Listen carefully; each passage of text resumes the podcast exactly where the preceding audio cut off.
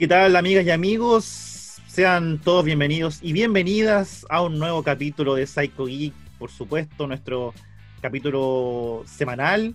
Eh, estamos aquí con nuestros amigos de siempre, mi gran amigo Álvaro Guerrero, mi gran amigo Francisco Bravo. ¿Cómo están, chicos? Súper bien, súper bien. Bien, bien, una semana más aquí. Una semana más de En, en- en el sobrevivir estudio en- en casa. en este país, en este, en esta, en este mall, en esta tienda comercial llamada Chile. Claro. Así, después de ver un, Eh. un- un episodio muy surrealista que nunca pensé ver en el Congreso, Sí. es una de las cosas que si uno escribe lo que vio, nunca te hubiera ocurrido ver todas Jamás. esas frases juntas. A principio de año. Jamás te lo Alguien imaginas. corriendo con una capa rosada con bota, corriendo por el Congreso. Me pareció por lo bajo surrealista. Sí. Realismo mágico, dijo García Márquez. Qué absurdo. Pero bueno, Eh, pero bueno, la vida sigue, con o sin 10%. Eh, chicos, antes de, de hablar del, del gran hombre del que vamos a hablar hoy, eh, quisiera consultarle a Álvaro, que además de nuestras plataformas, Pregunte. redes sociales, Facebook, Instagram, Twitter, YouTube, ¿por dónde más nos puede ver, Alvarito? Ah, mira, buena pregunta. Como si Buena estuviera pauteada. Casi como si estuviera pauteada. Casi como si estuviera pauteada. Si usted tiene tiempo de vernos y tiene la señal eh, de Mundo Pacífico, nos puede atraer a través del canal 30, que es Goza TV, y puede ver no solo nuestro programa, sino el resto de la transmisión de Radio Touch en vivo. Y, por supuesto, que si quiere encontrar el resto de los archivos de los programas, de las noticias que da Psycho Geek, no solo en su Instagram, puede entrar a donde Hernán, A la dirección que está apareciendo ahora en pantalla, por aquí. Ahora, don, www. don editor. psychogeek.com. Así que ahí se va y están todas las noticias que, que debe leer y todos los programas de, de Psycho Geek. Obvio. ¿Y sabéis que algo muy bueno? ¿Qué cosa? Que es gratis. Entonces no hay ningún problema. Entonces se mete Sí. al Instagram o se mete a mejor. la página y, recibe información. Y sin publicidad, Y sin publicidad. Y sin virus. sin virus. Sí. Importante, importante. Eh, ¿Se me olvida algún aviso? ¿No? ¿No? ¿No? Ya, entonces partamos nomás con el, el gran... ¿Se, se podría consi- considerar cineasta? ¿O es un artista? ¿O es todo en uno? ¿Qué es? Es una, es una buena pregunta. Si bien, bueno, vamos a hablar del, del, del gran rey Harryhausen. Ray Harryhausen. Sí, y si bien eh, Harryhausen nunca hizo un, un largometraje o una película propiamente tal, eh, sí yo lo consideraría un cineasta porque hizo varios cortometrajes. Y eh, hizo un, un largometraje o una película propiamente tal, eh, sí, yo lo consideraría un cineasta porque hizo varios cortometrajes. Y eh, las partes de las películas en que él intervenía, que eran los efectos especiales o las partes en stop motion, prácticamente las dirigía él.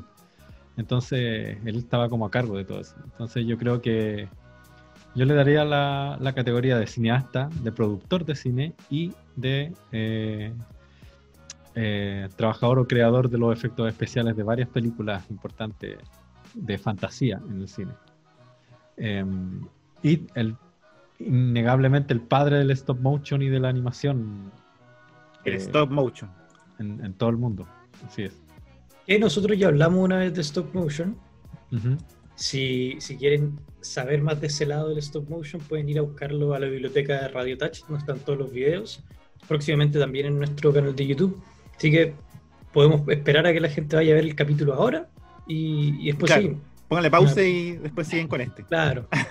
Porque Sí, aquí nos vamos a meter de lleno, así de cabeza en el stop motion. Sí, si bien como que hablamos anteriormente del stop motion como en general, eh, nombrando varios hitos importantes en, en cuanto a esta especie de, de género cinematográfico o subgénero de la animación. Eh, claro, eh, como anteriormente hablamos de Tezuka como el- la génesis o el padre de todo lo que es el manga, Harryhausen también es, si, si, bien no es la génesis, sí es el padre de todo lo que podemos encontrar hoy en día de lo que es stop motion, porque desarrolló varias técnicas que fueron y terminaron siendo súper importantes para animadores posteriores. Eh, quiero hablar un poco de, cómo se inició Harryhausen en, en, el, en el stop motion y fue eh, viendo precisamente una de las películas importantes en, el género de la, de la, ficción y la fantasía, que es King Kong. Y, y también un, hito importante en lo que es el stop motion. Toda la, todo lo que es las escenas del gorila, el gorila eh, peleando con los dinosaurios, con el tiranosaurio Rex, estaban hechas en stop motion. Estoy hablando de la primera versión de King Kong. Claro. Y, y, esto, y eso produjo un efecto muy profundo en Harryhausen, en donde eh, decidió cómo empezar a explorar esta técnica tan misteriosa. Eh, con una cámara casera de 8 milímetros empezó a, hacer pequeños, pequeños cortometrajes, guiado también por, su amor a los dinosaurios. Harryhausen era un entusiasta de los dinosaurios y eh, empezó a grabar en el garage de su casa en eh, la casa de sus padres, eh, pequeños cortometrajes de, dinosaurios. Em, él en una temprana edad como que pasa a ser parte de, una sociedad como, o un grupo de gente entusiasta de la ciencia ficción y de la fantasía. Y ahí conoce a un escritor o a un joven que se iba a convertir en un escritor. No era, no era escritor propiamente tal en ese tiempo, que se llamaba Ray Bradbury les, suena. ¿A quién no le debe sonar ese célebre amigo? Y que también un nombre muy importante para la literatura de ciencia ficción. Y Ray Bradbury y Ray Harryhausen, los dos Ray, se hacen muy amigos hasta, de hecho, hasta el día de su muerte. Como que ambos fueron amigos inseparables toda su vida. Y eh, esta, esta amistad, como que también gracias a ello, como que Ray Harryhausen pudo entrar a Hollywood, en cierta manera, porque eh, Ray Bradbury hacía muchos guiones para la televisión y para el cine. Y obviamente le recomendaba al amigo a, ciertas producciones cinematográficas que había en Hollywood. Eh, uno de los primeros trabajos que, que, se pueden reconocer de Bradbury en el, en el cine es precisamente eh, trabajo con otro grande de la animación de stop motion que se llama George Pal y que eh, tenía una serie de cortos de, animación en stop motion que se llama Puppet Toons y eran pequeñas historias infantiles que eran animadas. Y Harryhausen parte trabajando en, en esta como asistente y como animador. Que le dio también cierta experticia en cuanto a afinar un poco las técnicas eh, básicas del stop motion. Y también para aprender sobre iluminación, aprender sobre eh, la creación de las maquetas, etcétera, etcétera. Fue como parte del, es como la escuela del stop motion que tuvo Harryhausen. Luego de, luego de trabajar en esto, cuando, cuando termina este periodo de Harryhausen con Puppet Toons, con George Pal, eh, Harryhausen decide eh, seguir explorando y seguir como eh, afinando su oficio de, animador. Y lo hace nuevamente en el garage de la casa de sus padres y em, empieza a crear eh, pequeños cortometrajes que eran las historias de Mamá Gansa. cuento infantil clásico. Sí.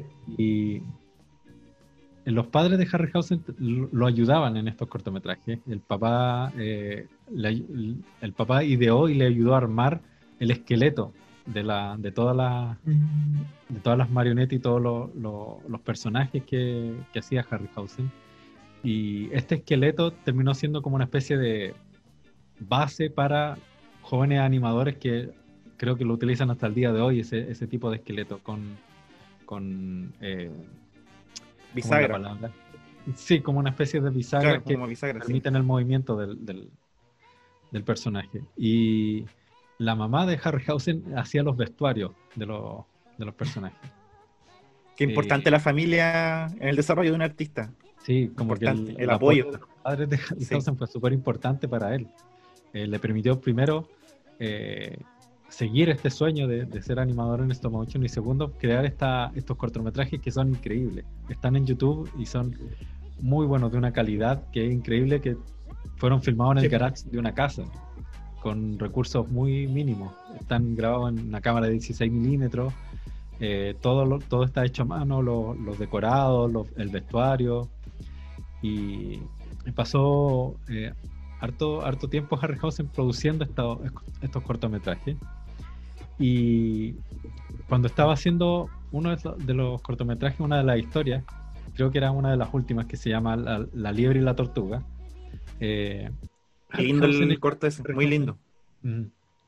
Harryhausen es ¿Te, llamado. ¿Te emocionaste, eh, Hernán? Sí, me emociona.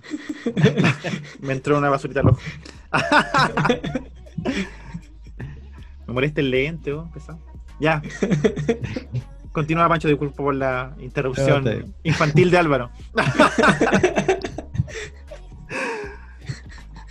Harryhausen es, llamado para su primera película, para su primer trabajo hollywoodense como, como eh, asistente o, encargado de los efectos especiales. Esta película era, es una especie de revival de, de King Kong, pero con otra historia y con otro personaje que se llama Mighty Joe Young, que es de un también de un gorila gigante, pero un poco más joven que obviamente que King Kong. Y, y eh, como todas las aventuras. Y obviamente el, gorila está hecho en stop motion y Harryhausen se encargó de todo, todo eso. Y llamó la atención el trabajo de Harryhausen particularmente porque Harryhausen empezó a desarrollar una técnica que era que primero la desarrolló en estos cortometrajes de dinosaurios que hacía en su casa, que es mezclar el live action con el stop motion en una misma escena, en una misma toma, que es algo muy complicado porque eh, se tiene que coordinar muy bien uno con el otro para que calcen. Sobre todo cuando una persona tiene que interactuar con un, con un personaje hecho en este eh, y él, eh, una de las características más grandes de Harryhausen es precisamente haber logrado la perfección en ese, en ese, en ese efecto cinematográfico. Eh, en el Young hay un personaje que, que, interactúa con, el, con este simio gigante y eh, esa interacción, interacción perdón, es pero muy precisa, muy muy precisa. claro, son pequeñas. Tiene que hacer que el actor, que sea más grande que el actor incluso. Entonces igual es, es, pega hacer ese, ese trabajo, formidable. El, lo que hace Harryhausen es primero filmar la escena con el actor, eh, coreografiarla muy bien, muy, de forma muy precisa, y luego eh, en, en, su estudio añadir la, la, escena con el personaje en stop motion, que también, sí, como no más allá de esto de alto.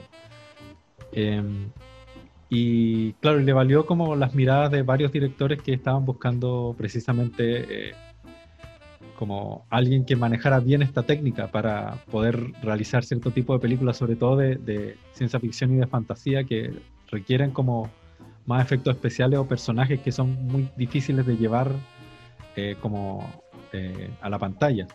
Eh, básicamente lo, genial de, recurrir al stop motion en el caso de esta primera película, Mighty Joe Young, es que en el cine después de King Kong, como que la mayoría de los personajes que, o los gorilas que aparecían en pantalla, eran personas disfrazadas. Sí, lo cual, lo cual hacía que fuera poco creíble, eh, con un, o que generalmente se hacía con un tono más humorístico que serio. Sí, cuando, cuando se empezaba a trabajar con, con, con personajes de ese tipo que tenía que tener gran tamaño y se notaban que eran corpóreos, siempre le da si, no es muy bien tratado, si no es muy bien manejado, uno lo, tiende a ver desde una mirada como humorística. Claro. Lo, hablamos un poco en el, capítulo del planeta de los simios también. Sí, pues. Sí, pues a mí me pasa que cuando, cuando se ven eh, cosas como antiguas que se trataban como con corpóreos y de manera mal hecha, me recuerda mucho a los, tú, las producciones que hace Power Rangers cuando hacen como sus, no me acuerdo cómo se llaman los mega los Swords, como que tienen, tiende uno a relacionarlo como con cosas más cómicas o cosas no tan bien hechas. Entonces, ese, ese cambio de, de, de técnica como que a veces bien usado y a veces no tan bien usado. Claro, era un- una cosa muy común en las, sobre todo en las películas de ciencia ficción de los 50 y los 60, el extraterrestre que era o era un animatrónico muy tieso o un hombre disfrazado con un traje bastante eh, poco creíble. Claro. Hay excepciones, obviamente hay excepciones. Sí. O sea, no sé, el, día que la Tierra se detuvo, eh, maravillosa, incluso hoy en día. Eh, pero, claro, como que el, todavía eh, había muy poca gente que manejara tan bien la, ani- la animación en stop motion y que la Mm. pudiera como fusionar también con, con el- la imagen real o con actores reales. Y eso como que hizo que Harryhausen eh, fuera como atractivo para otros directores. De ahí en adelante como que suceden varias, eh, varias películas para Harryhausen. La bestia The Beast of From 2000 Fathoms, que es del año 1952. Y esta película eh, la quiero destacar porque eh, vendría siendo hasta cierto punto como la única colaboración que hubo entre Har- Harryhausen y Ray Bradbury. Eh, ¿Por qué? La película trata de que descongelan una criatura eh, que llevaba millones de años congelada y esta criatura se escapa y em- empieza a, recorrer los mares en, en busca de, tierra y en ese viaje en el mar eh, se encuentra con un faro. Y este faro lo, esta bestia marina lo confunde con alguna especie de criatura de su época y destroza el faro. Esa, esa parte de la película es exactamente igual a un cuento de Rod Bradbury que se llama precisamente El Faro. Eh, y curiosamente, el, antes de filmar la película, el productor le entrega a Harryhausen el guion, porque dice, mira, tengo este guion, pero necesito como arreglarlo, hacerlo mejor y todo. Y, y Bradbury lee el guion y se da cuenta de que es muy parecido a su cuento. Entonces le dice, hoy sí, está, está bueno, pero esto es igual a una cosa que yo ya escribí. Plagio. Entonces como que le entrega y como que el Harryhausen básicamente como, o sea, perdón, eh, Bradbury prácticamente como que se hace el loco. Y días después recibe la llamada del productor diciéndole, mira, queremos comprarte el derecho de tu, de tu obra, de tu cuento, para ocuparlo como guion para la película. Entonces, básicamente la película se basa en un guion de, de. Ray Bradbury y cuenta con la colaboración de Harryhausen, animando esta escena del- de esta bestia marina con el faro, que vendría siendo la perfecta animación y la perfecta eh, el perfecto, la perfecta pieza audiovisual de este cuento de Bradbury. La, la bestia igual es, eh, lo- los detalles son muy, muy bonitos, o sea, es- está muy bien hecha. Y a mí me recuerda un poco, al- sobre todo por la historia que te traes, como muy el estilo Godzilla, Claro, porque Sí. también es una, es una bestia como, como estilo lagartija, o sea, no, no es la palabra lagartija, pero un lagarto mutante. Eso. Claro. Claro, en este caso es una criatura que venía de tiempos prehistóricos sí, po. eh, y, y que queda suelta. Y claro, el- cuando llega a tierra, eh, deja la escoba y, y ahí nuevamente eh, Harryhausen hace gala de su técnica de interacción, interacción perdón, de el monstruo con la gente cuando se lo empieza a comer y todo. Eh, hay, una, hay partes bien interesantes de la película que, sobre todo en cuanto a iluminación, en donde el monstruo está caminando por entre medio de los edificios y la sombra Sí. de los edificios coincide con la sombra que le proyecta al, al monstruo. Es muy, Es- muy esos, son, esos son detalles que uno, que uno dice. No se deja ningún nota, detalle Se nota un, tra- un trabajo muy, muy, muy detallado, ya considerando que el stop motion dedica mucho, mucho trabajo. Sí. Sumarle estos pequeños detalles son como impresionantes, en verdad. Sí.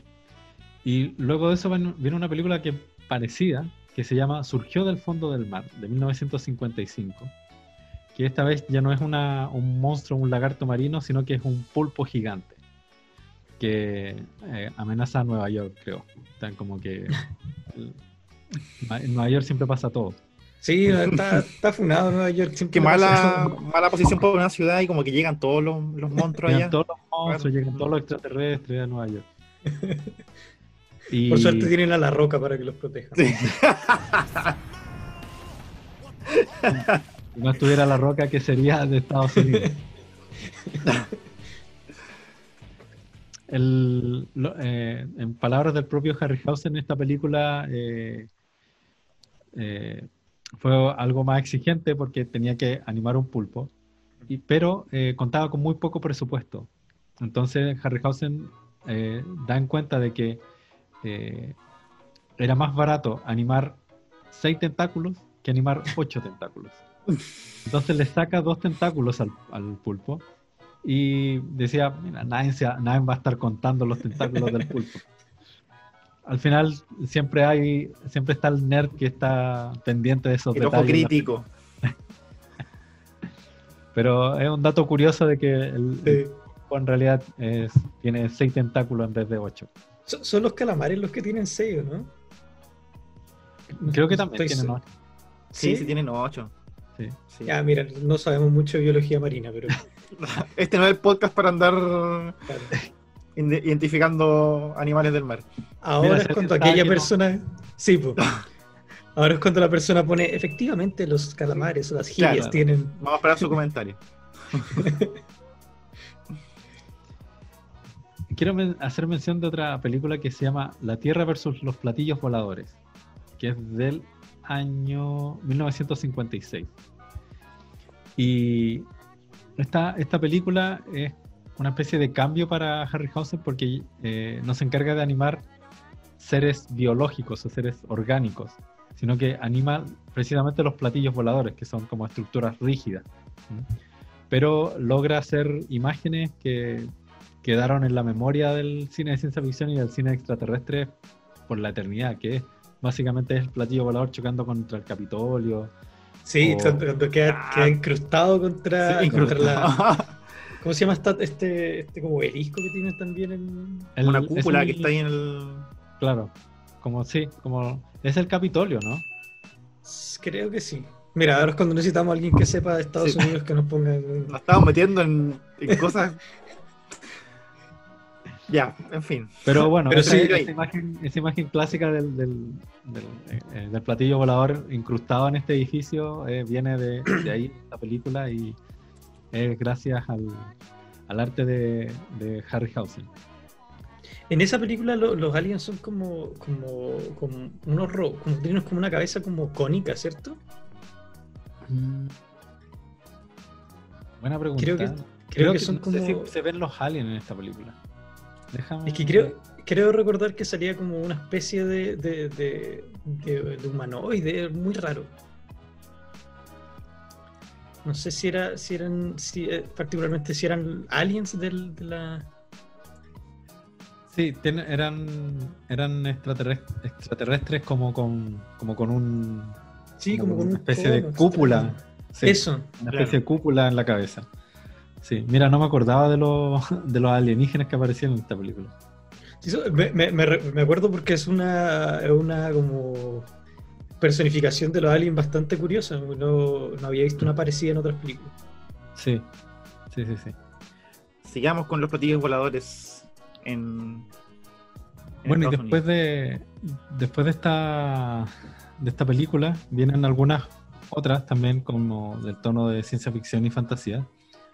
Pero la que se destaca y que también termina siendo uno de los grandes clásicos de, de Ray Harryhausen es Jason y los Argonautas de 1963. Quizá una de las películas más que, que más conocidas o más vistas por muchas personas es esta película. Sí, particularmente por eh, la parte de los esqueletos luchadores o Claro.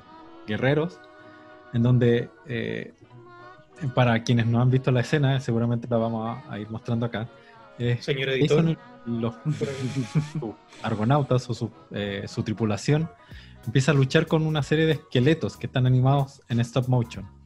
Y la pelea está tan bien eh, lograda, está tan bien coordinada que es perfecta en cuanto a la interacción de los actores con los esqueletos en stop motion. Realmente es una maravilla del cine y de la animación. desde que salen de la tierra hasta que, hasta que termina la pelea, es pero... Sí, es pero increíble. Sí. Muy bien coreografiada, la, animación de los esqueletos es pero perfecta. Eh, y es casi como que uno sabe que es stop motion, pero casi como que se mezcla tan bien la imagen del stop motion con la película como que no se notara. Eso es lo, eso es lo interesante. Y esto lo, lo, hemos dicho en capítulos anteriores, que esta también es una de las gracias del stop motion, de que uno está viendo algo que es material. Si bien están filmados en, en distintos tiempos, eh, el, el, muñeco es un muñeco material, de materia real, no es, no es CGI, no es un dibujo en tres dimensiones. Eh, y eso lo hace como tener una textura más palpable y hace más creíble que como imaginarse de que el esqueleto está realmente ahí con los actores. Claro, uno puede, uno puede perderse más fácilmente como en esta suspensión de la, de la incredulidad y, y, realmente la escena es, es, espectacular. O sea, yo me imagino lo difícil que tiene que haber sido coreografiar, coreografiar claro. eso, lograr que se viera perfectamente. Siento que ahora hay actores que se quejan de que les toca actuar en pantallas verdes, ¿cachai? Y, claro y este trabajo, a mí me parece que una de las escenas como más icónicas del cine en general, por, por, la manera de trabajar esta, esta escena. Es muy impresionante ver cómo, cómo, se ve de bien y cómo se siente de bien ver esa escena. Es, básicamente uno de los pináculos de la, de la carrera de Harryhausen, en donde se demuestra lo bien que perfeccionó la técnica de, de mezclar actores reales con, stop motion. Eh, claro, hay un trabajo de, coordinación, hay unas, hay unas imágenes de, los actores como ensayando la, coreografía con, extras. Los extras tenían poleras con números. Entonces, uno era el esqueleto número uno, el otro el número dos, y así Harryhausen podía como coreografiar mejor, entonces, no sé, el actor tanto peleaba con el esqueleto número uno, y el esqueleto número uno tenía que moverse de tal forma. Entonces, eh, era como muy metódico y muy ordenado en ese sentido. Eh, Harryhausen en las películas por lo general trabajaba con un grupo pequeño de gente. Él era eh, como eh, prefería mantener como en pequeños grupos el trabajo del stop motion para para que no se no se perdiera como la rigurosidad del, trabajo. Sí, pues. em, y en muchas ocasiones le tocó trabajar solo.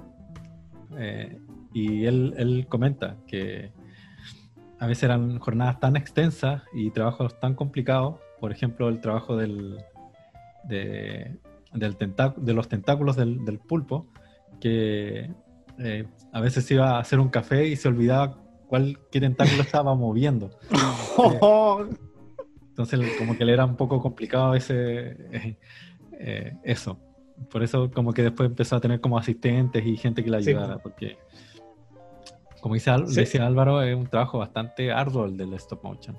Ser un continuista de una producción stop motion debe ser... Además que eh, no, se grababan con cámaras digitales que tú podés como ir claro. Eran cámaras con película. Entonces era básicamente tener mucha memoria y ser muy organizado con, con los movimientos de los, de los muñecos en stop motion. Eh, Jason los Argonautas fue como un hit para Harryhausen. Fue una película que le fue muy bien en taquilla. Eh, eh, Harryhausen terminó siendo una persona muy reconocida en Hollywood. Eh, no así como en el, mundo de la cultura popular, pero sí en el mundo de Hollywood, de los productores y de los directores que veían en Harryhausen una, una persona muy capaz de hacer buenos efectos especiales. ¿Mm?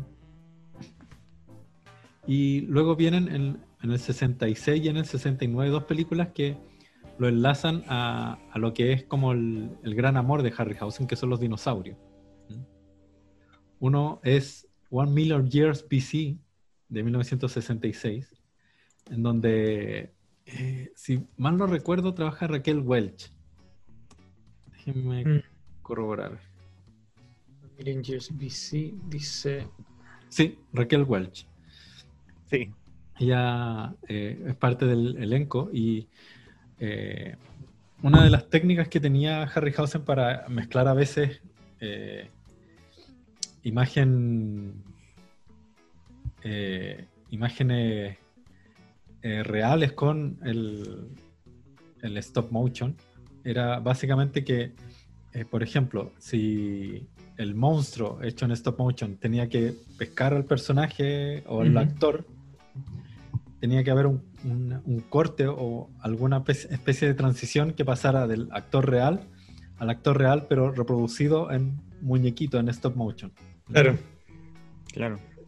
Y también era un trabajo de, de- de precisión para que no se notara tanto el cambio. Eh, y en eh, Harryhausen cuenta que tuvo que hacer un modelo pequeño de Raquel Welch, película donde los dinosaurios, creo que es un pterodáctilo que la, la agarra a ella y se la, como que se la lleva. Eh, y la otra película que se llama El Valle de Gangi, de 1969 69. es básicamente una especie de western extravaganza, donde mezclan vaqueros con dinosaurios. Eh, una premisa a lo mejor no tan... que no parece tan buena idea.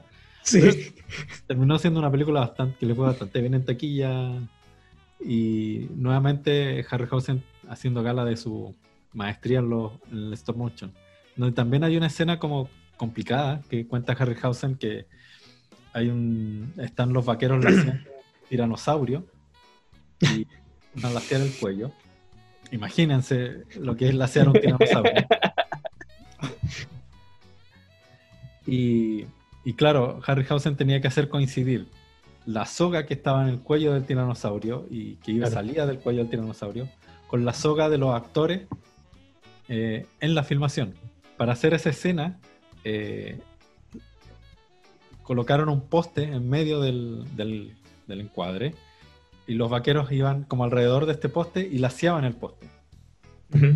Como que hacían como la, la fuerza o la inercia necesaria Ah, en ya. la real. Eh, y imagínense lo que es como coordinar la cuerda en stop motion con la cuerda en la Sí, película. Uf. para que coincidiera y, y no se viera como la cuerda de la película acá y la del stop motion acá. Con la, cuerda, con la cuerda de la película tensa y el stop motion así. Claro, todo. Claro, sí. Eh, entonces, y obviamente Harryhausen eh, eh, logra hacer la escena de una muy buena manera y de forma bastante creíble, de- dentro de lo que se puede en una película de vaquero y dinosaurio, obviamente. Pero es también una- un punto interesante dentro de la filmografía de Ray Harryhausen.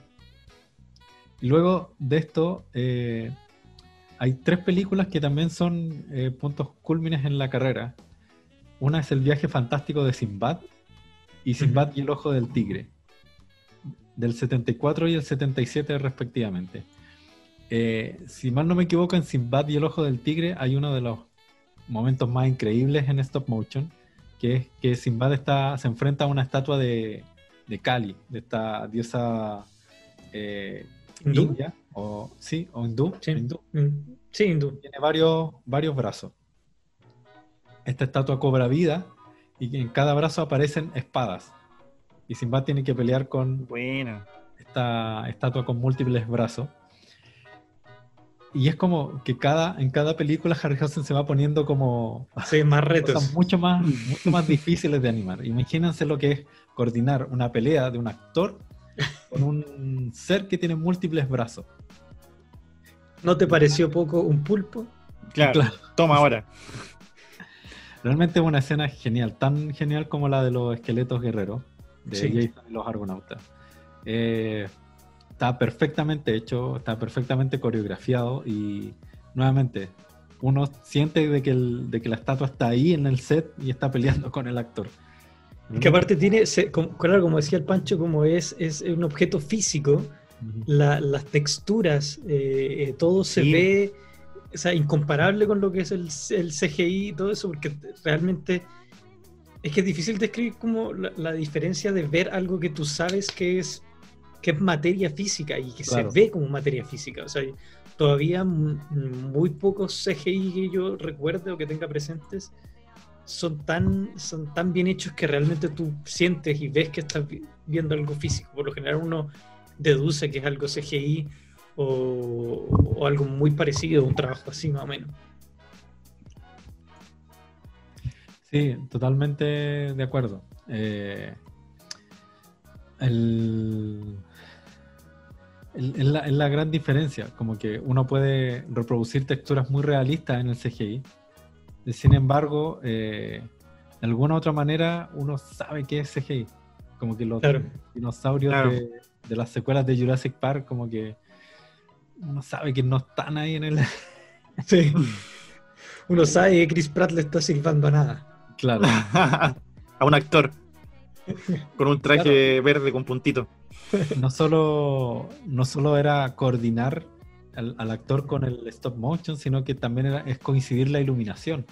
Sí, la pues. iluminación del set con la iluminación de la, de la figura animada.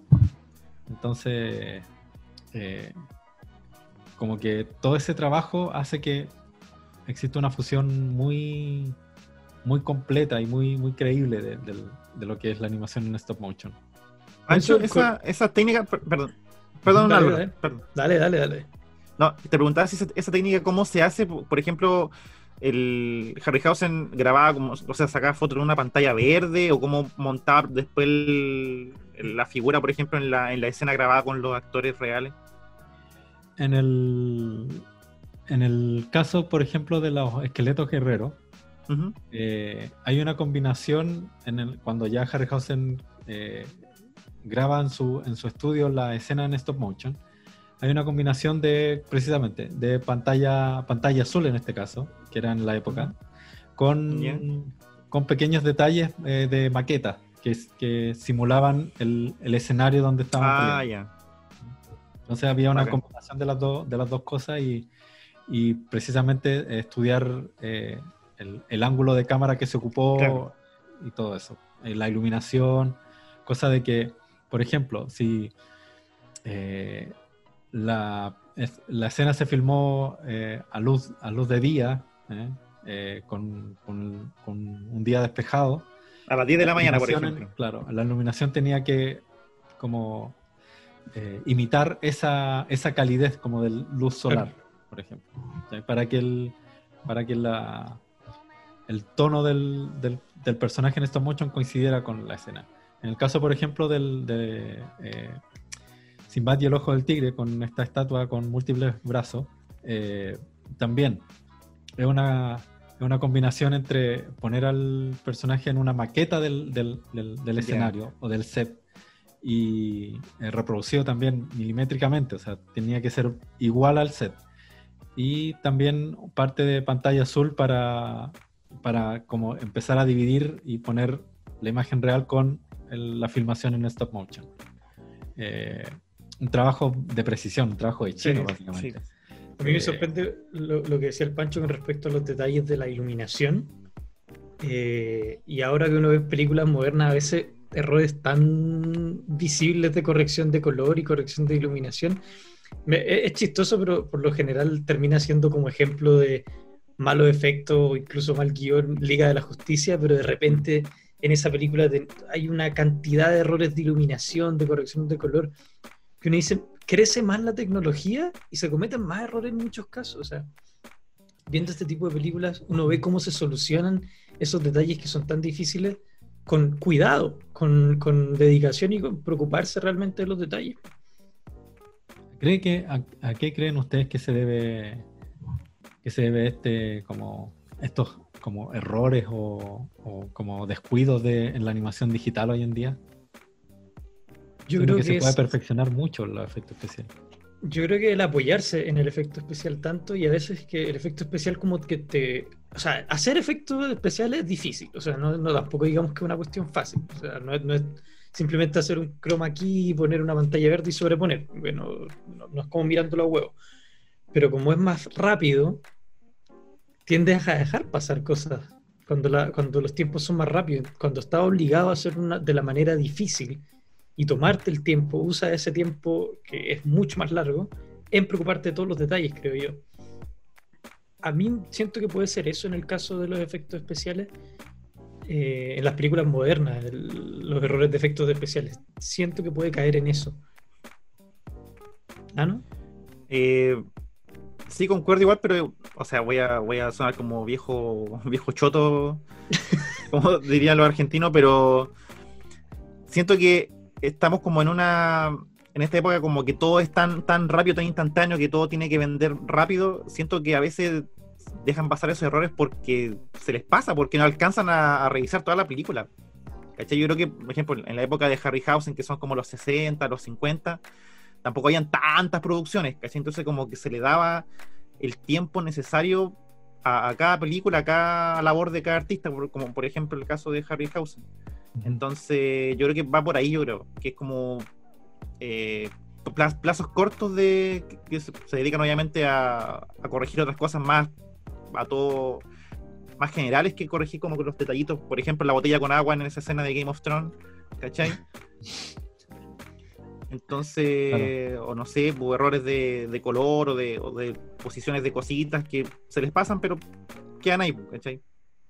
Me imagino que de- debe ser eso. Hablando de Game of Thrones, siempre, siempre pensé que cómo hubiese sido si el dragón hubiese sido en stop motion. Hubiese sido mucho sido bacán. Sí, El... Pasa otra cosa también, que es muy cierto lo que dice Hernán, que, eh, por ejemplo, en las producciones que hemos estado hablando, en las que trabajó Harryhausen, en una época en donde el cine de fantasía y ciencia ficción no era, no era tan masivo, no era tan importante para Hollywood. Eran producciones de matiné que tenían poco presupuesto que, y que básicamente eran, entre comillas, un poco más holgadas en su producción. Eh, como que los grandes estudios no, no le tenían tan el ojo puesto a esas producciones, sino que básicamente eh, le daba prioridad a otro tipo de películas con actores y estrellas.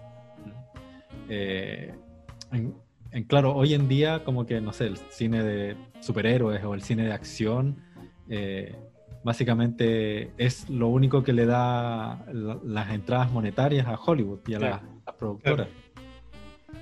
Entonces, eh, como que tienen que sacar muchas películas de este estilo cada año para eh, llegar a, a un cierto piso de dinero, qué sé yo, para ser rentable.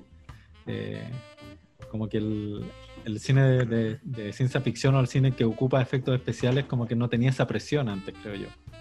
Eran que podrían salir una película cada uno o dos años de, de este género y, y listo.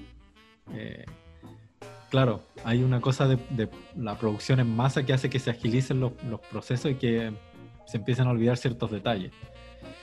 Claro, no le vamos a tirar toda la tierra tampoco a los efectos especiales porque hay grandes películas con efectos Sí, digitales eh, y, que, y que están muy bien hechos. Eh, sin ir más lejos, la eh, eh, Jurassic Park, la primera, que es increíble. Que- que hasta el día de hoy se ve muy bien. Sí, sí, de cuando me la, me la ando con el cable y espero verla, es, es muy genial la, la envejecido muy bien, esa- Sí. siendo que es como una de las primeras con efecto digital. Y que curiosamente originalmente iba a ser con stop motion.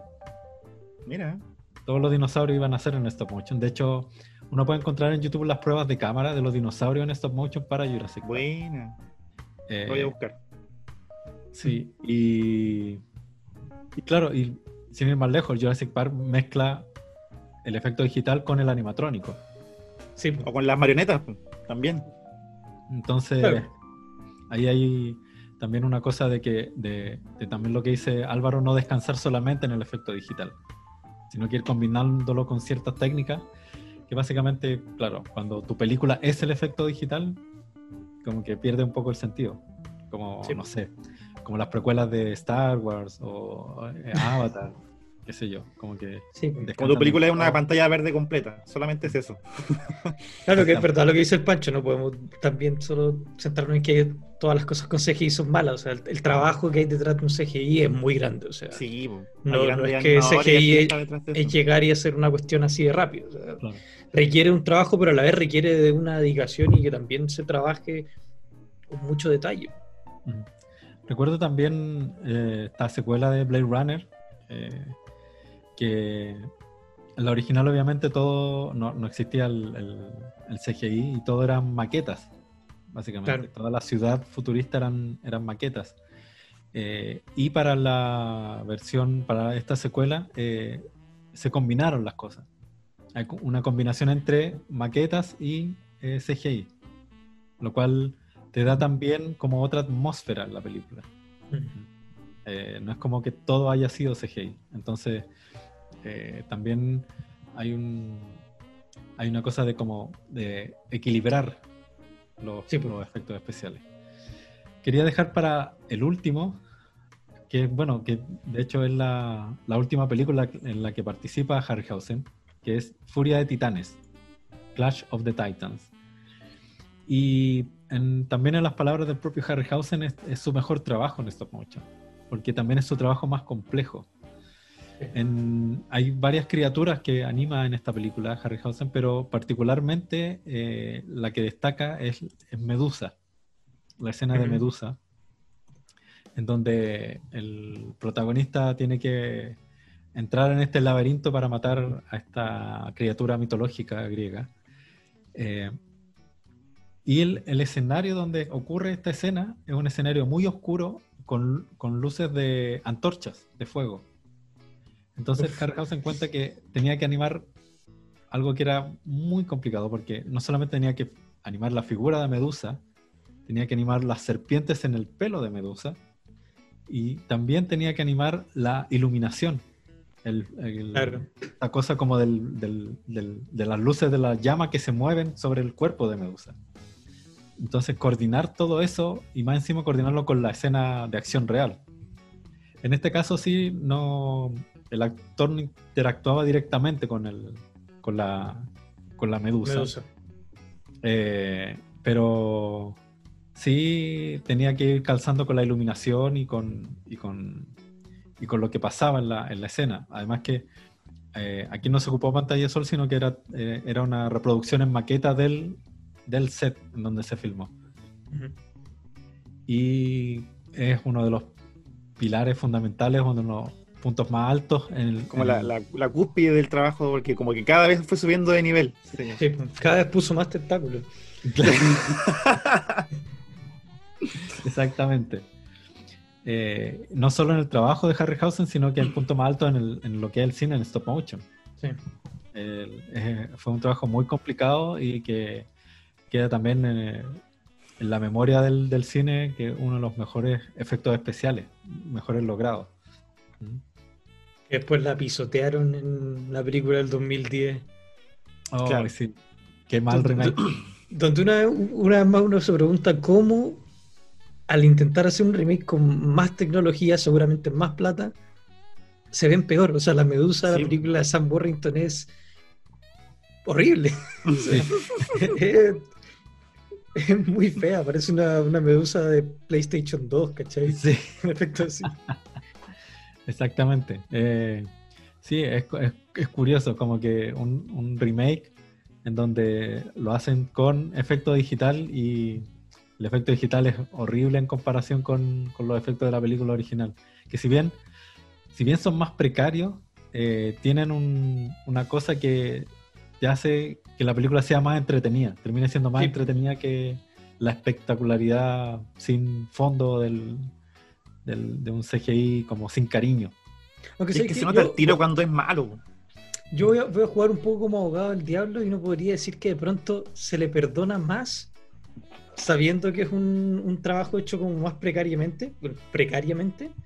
Entonces uno al ver un efecto práctico dice como, ya, esto se ve eh, claramente, quizás no tan realista, pero es, es, stop motion, se lo perdonamos. ¿Será que también funciona así?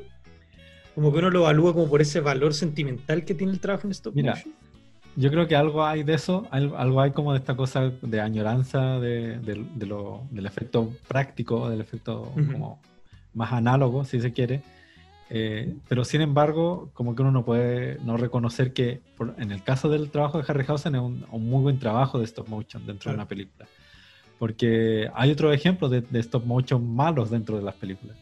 Como que eh, hay películas de mucho más bajo presupuesto donde hay un dinosaurio que está pésimamente hecho y es una plasticina ordinaria. Y claro, pues ahí hay, hay, hay, poco presupuesto, hay poco cariño con el trabajo o poca experticia tal vez. Eh, y yo creo que con el CGI pasa lo mismo. Yo creo que en, en este sentido como que el stop motion en esa época fue como el CGI de lo que es ahora. Eh, también aquí hay hemos tenido ejemplos de películas con un CGI muy bueno, que, que, que también se fusiona muy bien con la película, y otros CGI que eh, están muy mal hechos, o, eh, están súper separados de lo que es la iluminación de la escena, como que no, no calzan nunca, o con unas gráficas también de, de PlayStation 1. Entonces, yo creo que yo creo que por ahí va como que al final es, es la dedicación y el, y el cariño que le pone que le pones en, la película para, para lograr un buen resultado. Sí, es verdad. Que es, parte también de ese romanticismo que uno le da y que valora ese, ese tipo de trabajo. Y, siento que el, tema de que sean todas cosas palpables es uno de de los puntos más a favor. A mí me sigue chocando mucho de las películas de CGI, que a mí me gustan las películas modernas de efectos así bombásticos y todo, pero de repente choca ver eh, no solo mm, interacciones, sino interacciones con el medio ambiente. Entonces, tú, si tú veas a, a, Thor cuando está con, con, Loki y con el papá, con Odín, enfrente de un, de un campo verde y un, y un mar que es obviamente una pantalla, que, tú, que es, un fondo pantalla, que sabes. Claro. tú ni siquiera se dieron el tiempo porque se ven los trailers que esa, que esa escena estaba grabada con otro fondo y último vez lo cambiaron. Claro. Como que de repente choca y a mí, ¿sabéis qué? Eh, justo haciendo esta, este, este como reflexión, me choca más eh, y me saca más de la película sentir que estoy viendo una pantalla verde a sentir que estoy viendo un monito de este porte. ¿Cachai? Claro. Me pasa eso, me, suele sacar más de una película en mal efecto. Es importante lo que, lo, que decís, porque a veces los, actores ya ni siquiera corren en, cuando en, lo, en, lo, en, el, en el, por el piso, ¿cachai? Como a veces cuando se muestran escenas cuando hay buenos corriendo así, pero igual están corriendo en una trotadora, ¿cachai? En un estudio verde, como que ya, ya nada, nada es eh, palpable. Sí, me pasa también que encuentro que hay una especie de engolosinarse con el efecto digital. Como decía Álvaro, como que, que te cuesta salir a la locación y grabar en un acantilado que se va a ver mucho mejor con luz natural, etcétera, etcétera. Que, hacerlo que hacer eso en CGI, así como... Es como, es como para ahorrarse plata, yo creo. Es como... ya, pues. Porque grabar en locación sale un poco más caro. Hay que hacerlo en un estudio en pantalla verde y dejar que un animador haga un, haga un fondo de Windows XP. Entonces, como que, claro, siento que a veces, a veces hacen, ocupan el CGI en cosas muy innecesarias, muy, muy innecesarias. Que perfectamente ve, como que eso he hecho de menos un poco en las películas actuales, como las filmaciones en locaciones. Mm. Grabar en grabar en como en lugares reales, en, en ciudades, en, en bosques, no sé, el, como que la luz natural tiene una textura que es diferente. Que sí, sí, sí, Incluso es muy difícil de, emular en, CGI. Como que nunca lo he visto bien hecho. Siempre tú te das cuenta que, no es luz natural. Sí, pues, me da rabia eso. las películas con, con, mucho en exceso de, efecto especial me sacan más que una película de categoría B con efectos prácticos. Claro. es muy es, raro, pero, pero, pero yo creo por eso mismo, porque como tú decís, hay tanta posibilidad con el efecto especial, podía hacer tantas cosas y realmente podía hacer la guay que se te ocurra con un, efecto, un buen efecto especial, pero aún así eso, ese es el punto que te saca de una película, como que eh, me llega, me da rabia, como que me molesta eso. Ahora el Hernán decía eso, que ya los personajes ni se mueven. El actor que hace The Flash en esta serie de televisión, que sí. las series de televisión tienen un menor presupuesto y todo, pero dijo el otro día en una entrevista que al principio, claro, él corría en una, en una corredora, pero después se dio cuenta que todas las tomas eran de la cintura para arriba. Entonces ya no corría, sino que hacía el gesto. Movía las manos. Sí, tres cosas, fue así. No, qué terrible. Y pues tú me pasa ahora que cada vez que veo la serie y lo veo haciendo así, es como, este no se está moviendo. Entonces fraseando como. Oye, y, y volviendo al, al stop motion, Sí. como el- con el boom de las animaciones de Toy Story, estuvo a punto de, de irse al carajo, porque de- después de Sí. Toy Story, de Shrek, ¿cachai? Como que todas las productoras querían hacer películas animadas en 3D, ¿cachai? Y lo bueno es que no, nunca dejó de, estar ahí. ¿cachai? De es que como que el stop motion terminó siendo como un, como digo, un subgénero de la animación en sí mismo. sí, Sí. Luego del trabajo de Harryhausen como que empezaron a, a aparecer animadores en stop motion que hacían sus propios cortometrajes y largometrajes en stop motion. Pensemos en El extraño mundo de Jack, por ejemplo, que es un trabajo increíble, pero que a lo mejor nunca hubiese sido posible si no hubiese existido alguien como Harryhausen, por ejemplo. sí, Claro. inspirado, Eh, inspirado en él. Y también como, claro, cuando aparecen el boom de, las de las animaciones digitales en 3D, eh, se creía que se iba a perder para siempre el stop motion, pero siempre va a haber alguien que lo va a rescatar. Eh, va a aparecer Sí, un Wes. Anderson que haga un, fantástico se- señor Spock, o Fox. eh, va, a apare- va, va a aparecer de nuevo Tim Burton haciendo otra película en stop motion. Eh, siempre, siempre va a haber un espacio para la animación en stop motion porque tiene un, De hecho, tiene un carácter distinto. De hecho, en el 2012, tres películas nominadas al Oscar como mejor película animada fueron en stop motion. po. Y una de ellas fue de Tim Burton, po, la Frankenweenie, Frankenweenie, la del perrito. Sí, Claro. que es bastante Van- buena. sí. Van a hacer un- un- una segunda parte de Pollito en Fuga. No sé si lo van a hacer en stop motion, pero si no lo hacen en stop motion es como. Deberían hacerlo en stop motion. Sí, Sería muy raro que fueran en digital. Sí, Eh, pero claro, es como un poco el legado que deja Harryhausen en donde eh, a través de cada una de sus películas uno puede ver como un desarrollo y un avance en cuanto a las técnicas de, de motion. Ver el cine de Harryhausen es básicamente ver la historia del stop motion claro. ahí cómo avanzan las técnicas y cómo se van perfeccionando. Eh, en el 2003, si no me equivoco, eh, sí, en el 2003, unos estudiantes de animación toman un corto que, el, que es el corto que quedó inconcluso de las historias de Mamá Gansa de Harryhausen, que es la tortuga y la liebre. Toman las, las escenas que Harryhausen alcanzó a grabar y se dan, se dan a la tarea de rehacerlo y terminarlo. Y para ello contactan precisamente a Harryhausen para, para encontrar los, los muñequitos originales de, Ujú. de la película. Y Harryhausen tenía guardado la liebre, pero la tortuga estaba completamente eh, destruida.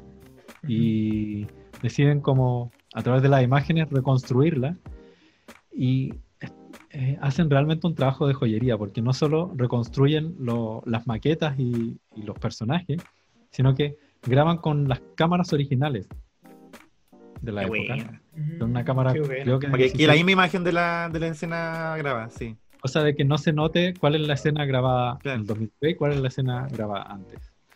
Eh, creo que también se puede encontrar en YouTube este cortometraje y realmente que no se nota la diferencia, está muy muy bien hecho. Oye, casi Sí. todas las películas de las que hemos hablado están en YouTube. Las de Simba, las de. Sí, sí, sí. Sí, sí que hay que darse una vueltita por ahí. Miren, un domingo en la tarde, no tienen nada que hacer, ¿Mm? Jason y los Argonautas. Y van a Un pasar poco de un rato historia.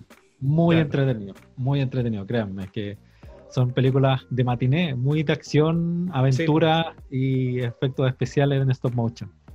Qué mejor. Qué mejor. Eh, le- el stop motion se siguió ocupando en el, en el cine ya hasta bien avanzado. Tengo entendido que la última película que, que se filmó con efecto en stop motion fue Robocop. Sí, sí, sí, sí, sí, sí, efectivamente. Creo que Terminator también tiene algo de stop motion en algunas partes. Ah, En sí, lo- pero Robocop En lo- como el- Exacto. Sí. Sí, o sea, hasta, hasta, hasta- se siguen haciendo todavía películas de stop motion y a veces como en, en películas, claro, donde uno dice, ah, yo no sabía que esta parte era en stop motion, como en detallitos. Claro, sí. Efe- efectos bien usados en vez de caer en, en- en una pantalla verde.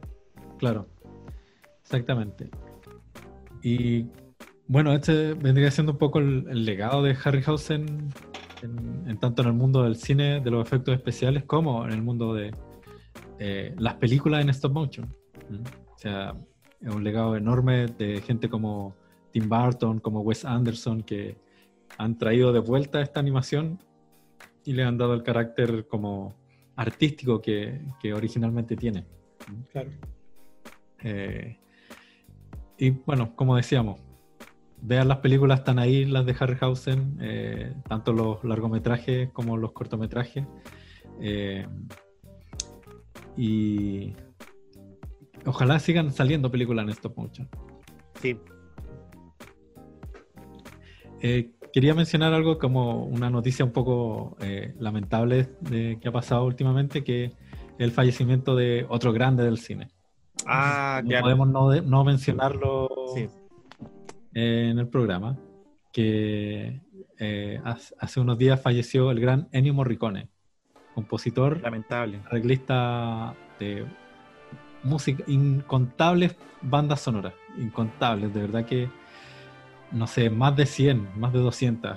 Realmente el, el- el trabajo de Ennio Morricone es muy extenso, eh, injustamente catalogado como un, un tipo que hizo música para westerns, y cuando Sí, pues. creo que el 8% del catálogo completo de, de Ennio Morricone es de western. El resto es una variedad de películas que va desde... También tenemos un programa dedicado a los westerns, así que para que lo. que Sí. También mencionamos a Año Morricone, así que para que lo, le echen una, una escuchadita, una miradita.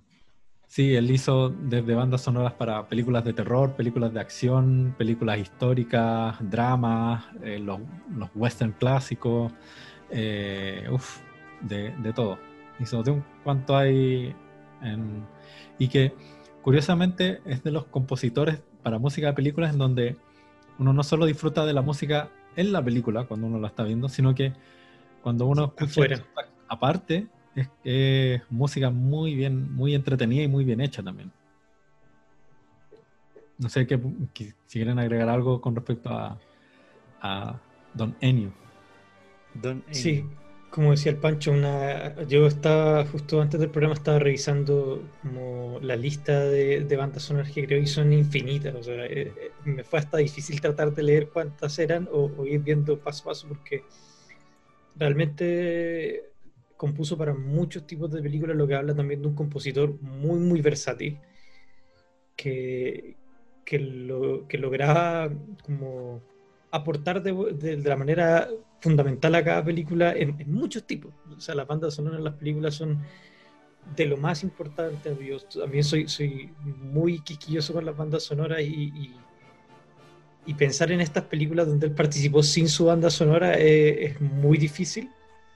Sobre todo cuando vivimos en una época donde las bandas sonoras son cada vez más temas, son Em, Claro, envasado, música, sacado de otro lado. o, o- Claro. o canciones eh, populares Claro. que las han metido, donde son descartables y reemplazables. Eh, Pensando en películas donde Ennio Morricone prestó su música, pensarla sin ella es, es casi imposible. O sea, Ujú. es realmente un- una de las personas más influyentes en el cine en general, siento saliendo ya del espectro musical, como que para Claro. el cine en general, Ennio Morricone marcó muchas épocas y muchas películas y muchos géneros.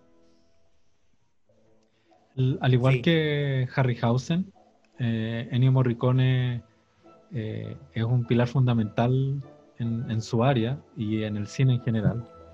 Y, y también se le reconoció muy tarde eso, eh, por lo menos en, en lo que es la academia estadounidense. Eh, le dieron un premio honorífico muchos años después de las grandes bandas sonoras que hizo. Eh, premio entregado por quién más sino que Clint Eastwood. Eh, y Harryhausen también recibió un premio honorífico muchos años después de, de sus últimas películas, porque básicamente eh, ninguna de las películas que hizo fue como ni siquiera mencionadas en los Oscars, porque eran Sí, producciones de bajo presupuesto, de un cine de acción y fantasía que no era tan importante para la academia en ese entonces. Eh, lo, lo- lo bonito es que el- la persona que le entregó el, el Oscar o el premio a, a Harryhausen fue Bradbury, su amigo de la infancia. que ¿Quién más si no Genial. podría ser él? Sí,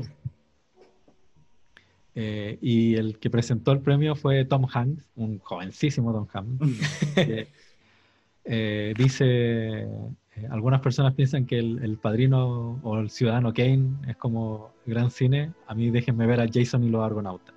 Qué grande. Eh, Sí. Son, de, son de, esa- de esos nombres que, que se valoran más por, por el trabajo que hicieron más que por los premios que ganaron. sí. Y Y aparte acá hemos dicho siempre que acá lo- nosotros no, no contamos los, los Oscars como ranking de, de éxito. Sí. Y una de las particularidades que tenía Morricone era precisamente que eh, era eh, muy creativo en cuanto a, las bandas sonoras. Él era un, un compositor que trabaja, trabaja todo como en su cabeza. Él, su estudio de trabajo es un escritorio. Él escribe las partituras y a veces revisa algunas cosas en el piano, pero no trabaja eh, componiendo en el piano, eh, lo cual lo hace un poco inusual. Sí, Y muy curioso. En el caso de las películas que hizo con Sergio Leone, entre los western y otro tipo de películas también, eh, primero Sergio Leone le contaba el guion y le contaba la película y Ennio Morricone iba ahí, desde ahí armando. Ahí- Y. Sergio Leone le gusta como filmar con algunas de las piezas ya compuestas. Y luego Ennio Morricone termina de completar el- la banda sonora viendo eh, escenas de la película ya filmada. Entonces hay una, una mezcla ahí para como que hace precisamente que también que, el- que la banda sonora se fusione muy bien con la imagen. ¿Mm? Eh, y un dato curioso, que de hecho me enteré ahora, no, este dato no lo sabía, eh, Ennio Morricone estuvo a punto de hacer la música para una película de Stanley Kubrick. ¿Cuál? Adivinen cuál. ¿2001? No, No, ¿cuál? La Naranja Mecánica. Sí. Ennio Morricone estuvo a punto de hacer la música para La Naranja Mecánica. Y lo que pasó fue, oh, y es lamentable, porque en La Naranja Cuenta Mecánica... este completo. Cuenta, cuenta, cuenta. La Naranja Mecánica es del 71 y en ese año Ennio Morricone estaba haciendo casi una de las últimas películas en colaboración con Sergio Leone, que eh, en, en castellano se llama algo así como Agáchate maldito, Ya, sí. que, que es una película sobre como la Revolución Mexicana. Y eh, Ennio Morricone cuenta de que eh, lo llama Stanley Kubrick y le dice, eh, bueno, estoy en la producción de esta película, le cuento un poco y Ennio Morricone dice, sí, por supuesto, me encantaría trabajar contigo, así que ningún problema. Démosle. Ya. Pero como Kubrick era una persona tan correcta y, y quería hacer todo, todo bien, no solo llama a Ennio Morricone, sino que después llama a Sergio Leone. Y le dice, oye, mira, estoy haciendo esta película y quiero como trabajar con, con Ennio Morricone, pero sé que eh, estaba en una producción tuya también. Y Sergio Leone dice, ah, sí, pero que todavía está trabajando conmigo, eh, eh, Ennio Morricone. Así que todavía como que lo tengo ocupado. Y Va a tener Ennio que esperarte, Stan Licito. Y Ennio Morricone cuenta que en esa, cuando lo llama Stanley Kubrick, en, esa, en ese periodo de tiempo, la banda sonora estaba lista. Era como que estaba en postproducción nomás. Entonces como que Ennio Morricone ya no estaba haciendo nada, básicamente. Oh, Entonces como que queda un Oh. poco entre que, entre que Sergio Leone no quería soltar a, a Morricone para darle más exclusividad a la música de su película. quizá. Puede haber sido eso. Y eh, bueno, en- en- Aunque igual seguía trabajando. Técnicamente todavía estaba trabajando con. Claro. Pero en, en, en varias entrevistas Morricone dice que eh, todavía lamenta o lamentaba Oh. no haber podido trabajar con, con Kubrick, porque era algo que él, que él quería hacer. Eh, me, no puedo no dejar de pensar cómo hubiese sido Sí. la banda sonora por, Sí.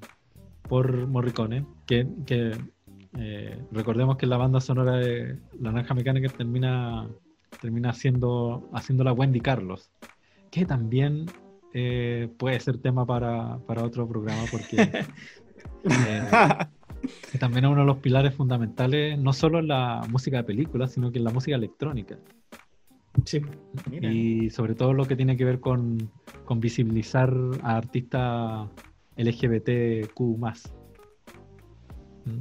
Sí. Eh, pero eso, un poco nombrar a, a- a- y hacerle una especie de homenaje a- al gran Ennio Morricone eh, con música fantástica de todos los géneros cinematográficos a vivir por haber. Mm. Y, y también darle el cierre aquí a también el homenaje al gran Harryhausen que eh, este mes se cumplieron 100 años de Harryhausen. Y, grande. que, eh, Un también saludo donde quiera que esté. Sí, Sí. bien. Un tatito, estuvo en Chile, Neo Morricone, ¿cierto? En un concierto gratuito. Sí. Dos veces. Yo- Yo dos conciertos. Uno primero vino él, él como solo, a un, dando Ya. un concierto. Luego eh, vino con el- este proyecto de Mike Patton, eh, Mondo Cane. Buena. ¿Mm? Donde Creo que, quedó la ca- creo que uno de los dos quedó la cagada porque fue gratis, mucha gente quería ir, gente haciendo fila, peleando afuera de la estación Y- Mapocho. un, un- un dato curioso también es que eh, los organizadores del- de este evento eh, querían que eh, primero fuera Ennio Morricone y el plato de fondo fuera Mike Patton. Esa era la idea original. Y Mike Patton los mandó a la cresta. Sí, obvio si eran los dos juntos, que ver. A mí no me va a telonear Ennio Morricone, es ridículo. No tengo que telonearlo a él. Así como ¿de qué están pensando? Entonces, obviamente, Ah. fue. eh, se conversó y fue Mike Patton primero y el plato de fondo, el plato fuerte, obviamente, fue Ennio Morricone. Obvio. la trae- o sea, ¿Tú, ¿Tú pu- pudiste ver alguno de ellos, Pancho, o no, no pudiste? ir? lamentablemente nunca pude ir a ver a Ennio Morricone. Las dos veces que, que vino no, no, no pude ir a verlo. Pero Vino como el, 2000, como el 2008, creo. Mm, más o menos. Sí, parece. Eh, pero bueno, los- la gente que los fue a ver realmente siéntanse privilegiados que vieron a un grande la sí. música en vivo. Mm. Así es. Y ahora sí. Ahora sí, ahora sí, ahora sí, ahora sí viene el fácil. Bien, amigas y amigos, hemos llegado al, al final de este recorrido llamado Psycho Geek, recorrido mu- musical e histórico, revisando primero al grande del stop motion, a este artista, este ya considerado cineasta, el señor Ray Harryhausen. Y también aprovechamos de, comentar un poquito sobre el deceso, el triste deceso de, Ennio Morricone, un grande de la música que probablemente en cualquier película que hayas visto hay una, una melodía, una canción o, un, o la- el soundtrack completo de la película haya sido compuesto por, por el gran Ennio Morricone. Así que un gusto haber hablado, conversado con ustedes chicos, como siempre, y los dejamos invitados para la próxima semana a un nuevo capítulo de Psycho Geek. El tema, por confirmar, ahí se lo, se lo estaremos contando. Vamos a hacer reunión de pauta. Sí, Te veremos. así es. Así que eso, pues, muchas gracias y nos vemos. Adiós. Adiós. Chau, chau.